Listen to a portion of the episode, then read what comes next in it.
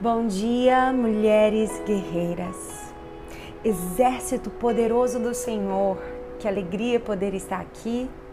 Eu me chamo Jennifer Costa e essa semana vamos falar sobre o sentimento não pode substituir a direção de Deus. Esse tema está queimando no meu coração e eu tenho certeza que vai ser um divisor de águas na sua vida. Os teus sentimentos não vão te governar, mas sim a palavra de Deus e a direção que vem dele. E eu quero te convidar, antes de entrarmos na palavra, para nós orarmos e falarmos com o Senhor. Amado da nossa alma, te louvamos porque a tua presença é aquela que nos sustenta. Obrigada pelos livramentos que o Senhor tem nos dado que nós nem sabemos. Obrigada, Senhor, por nos sustentar até aqui. Eu te apresento esse exército de mulheres posicionadas, esse exército de mulheres sedentas, famintas pelo Senhor. Porque, Pai, o Senhor se revela a nós à medida que temos sede e fome pela tua presença.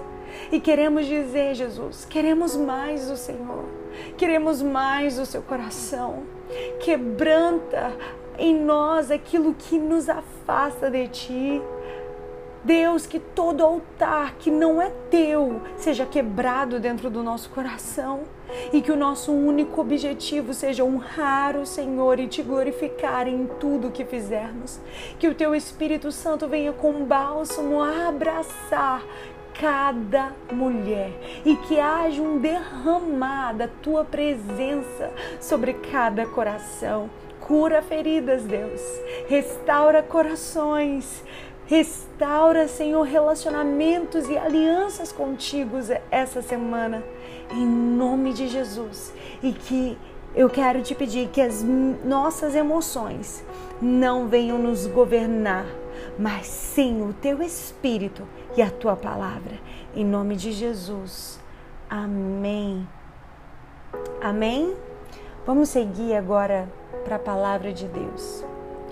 E eu quero começar perguntando: a Bíblia diz para seguir o seu coração?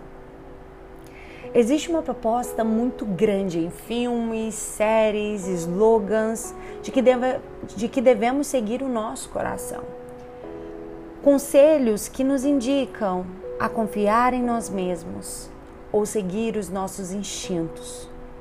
O problema é que nenhum desses conselhos são bíblicos. Mais do que confiar no nosso coração, é preciso entregá-lo a Deus. Confia no Senhor de todo o teu coração e não te estribes no teu próprio entendimento. Reconhece-o em todos os teus caminhos e ele endireitará as tuas veredas. Provérbios 3, 5 ao 6. Essa passagem dá um comando explícito para não confiarmos em nós mesmos. Te garante a promessa de direção para aqueles que escolhem decidem confiar no Senhor. Guarde essa chave. Diante daquilo que Cristo fez por nós, nada que Ele peça é pesado demais para aceitar. Ei, diante daquilo que Cristo fez por nós, nada que Ele peça é pesado demais para aceitar. Jesus venceu a morte. Acabamos de atravessar uma data comemorativa e marcante, a Páscoa. Jesus venceu a morte. E nada do que ele venha nos pedir, nada que ele venha te orientar e te direcionar, nada pode ser pesado demais diante daquilo que ele fez por nós. Deus procura mulheres que estão dispostas a obedecer sua voz a obedecer o seu coração, a estar alinhada com a vontade dele. Porque muitas vezes o teu sentimento, mulher, vai te confundir. O teu sentimento vai te fazer andar por atalhos e não por propósito. Existe um destino que Deus tem para você e os teus sentimentos, ele vem para embaçar a tua visão e não te deixar ver aonde o Senhor quer te levar. Mas hoje, todo sentimento que entra, é, é, está entrelaçado nos teus passos, no teu coração, nas tuas decisões, mas que é uma raiz maldita que te afasta do propósito de Deus, ela vai ser quebrada em nome de Jesus. Ela vai ser quebrada pela palavra de Deus, porque a direção de Deus é maior do que o sentimento. Sabe? Nós podemos falar de várias pessoas na Bíblia que se moveram por seus sentimentos e que prejudicaram suas próprias vidas ao não seguirem a direção de Deus. Saul seguiu seu coração, quando Deus mandou ele acabar com tudo dos Amalequitas e ele guardou os despojos, ele não obedeceu à voz de Deus. A Bíblia diz que ali naquele momento, quando ele fez o que ele quis e não o que Deus mandou, ele foi rejeitado por Deus. Abraão, quando levou Ló consigo, quando Deus não mandou ele levar ninguém com ele, ele se, se moveu por sentimento e teve que resolver o problema lá na frente. Davi, quando foi buscar a arca, na sua emoção, fez o seu jeito e aquilo gerou morte. Uzá morreu, porque ele não se moveu na direção. Ei, o sentimento te paralisa, a voz de Deus te sustenta. O sentimento te confunde, a voz de Deus te esclarece. O sentimento te cansa, a voz de Deus te fortalece. O sentimento te pergunta por que você, a voz de Deus te diz: Eu escolhi você. O sentimento te frustra, a voz de Deus te garante. Aleluia! Porque a palavra de Deus é maior do que o seu sentimento. Uau! Isso para mim é muito forte. Não sei para você. Mas à medida que eu vou falando, meu coração vai queimando. Não deixe que os seus sentimentos durante a caminhada te paralisem quando os sentimentos vierem te convencer, vierem dialogar com você, coloque os seus olhos em Cristo. O sentimento não pode ser mais forte que a direção de Deus. Não pode, não pode. Porque o sentimento faz nós ouvirmos pessoas ao invés de ouvirmos a voz de Deus. O sentimento faz nós ferirmos alguém porque as solicitações da ferida são maiores que a solicitação da palavra. O sentimento faz a inveja sobressair ao amor. O sentimento faz a boa intenção prevalecer sobre a direção. Davi teve a nobre intenção de trazer a arca de volta para Jerusalém, mas a intenção certa na direção errada é errado. E eu quero te convidar agora para você ler comigo em, em 2 Samuel capítulo 6, que conta exatamente esse momento em que Davi trouxe a arca de volta. Versículo 3: E puseram a arca de Deus em um carro novo e a levaram da casa de Abinadab, que está em Geba. E Uzá e Aiô, filhos de Abinadab, guiavam o carro novo. E levando-o da casa de Abinadab, e levando-o da casa de Abinadab, que está em Geba, com a arca de Deus, Aiô ia diante da arca. E Davi e toda a casa de Israel alegravam-se perante o Senhor, com toda sorte de instrumentos de madeira de, de faia, com harpas e com saltérios, e com tamborins, e com pandeiros, e com símbolos. E chegando à eira de Nacon, estendeu a mão à arca de Deus e segurou-a, porque os bois a deixavam pender.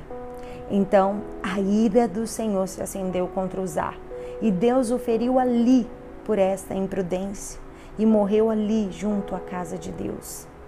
E Davi se contristou, porque o Senhor abrira rotura em Uzá, e chamou aquele lugar Pérez Uzá, até o dia de hoje. E temeu Davi ao Senhor naquele dia e disse: Como virá a mim a arca do Senhor? Uau! Essa palavra traz para nós muitas direções, muitas revelações de Deus. É, Davi ele não se atentou. Como era a maneira certa de trazer a arca? A arca, ela era carregada por homens, não por carroça de bois. A arca, a cada seis passos, eles deveriam sacrificar e oferecer uma oferta ao Senhor. Ele teve que ir para a palavra e buscar em Deus qual era a maneira certa dele levar de volta a arca para Jerusalém. Porque quando nós nos movemos na nossa boa intenção, mas sem a direção, isso pode gerar morte. Quando nos movemos por nossa emoção e nossa precipitação, isso pode gerar morte. Por mais que o objetivo seja nobre, não entre onde Deus não mandar você entrar. Não faça aquilo que Deus não te direcionar a fazer. Não entre em guerras que Deus não mandar, não disser sim para você entrar. Porque por mais que seja nobre a sua intenção, se não estiver na direção, você pode morrer. Entende? Pode haver morte. E ele, o Davi, pegou um carro de bois novos e no caminho para Jerusalém, o boi tropeçou e Uzá, ao tocar na arca, morreu na hora. Porque nós precisamos entender que existe uma direção. E nós não podemos negociar a direção que é dada por Deus. Nós não podemos negociar a palavra de Deus com os nossos sentimentos, com o nosso coração, com a nossa precipitação. Naquele lugar onde Uzá morreu, Davi chamou Pérez Uzá, que significa brecha de usar ou castigo de usar. Ou seja, a brecha abre o caminho para o castigo de Deus, mas a obediência, a direção de Deus abre caminho para a bênção de Deus. Finalmente ele foi para a palavra e trouxe a arca de acordo com a palavra orienta. A arca representa a presença, por isso guarde isso. A arca não pode ser carregada. A arca não pode ser carregada por sentimento. A arca é sustentada pela palavra. Cuidado ao querer carregar a arca de qualquer jeito.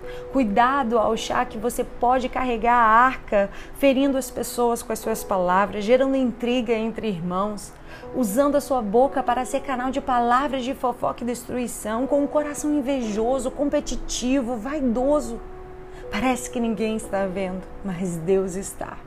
Provérbios 6, dos 16 ao 19, ele diz: Há seis coisas que o Senhor odeia, mas a sétima ele abobina. A sétima ele detesta.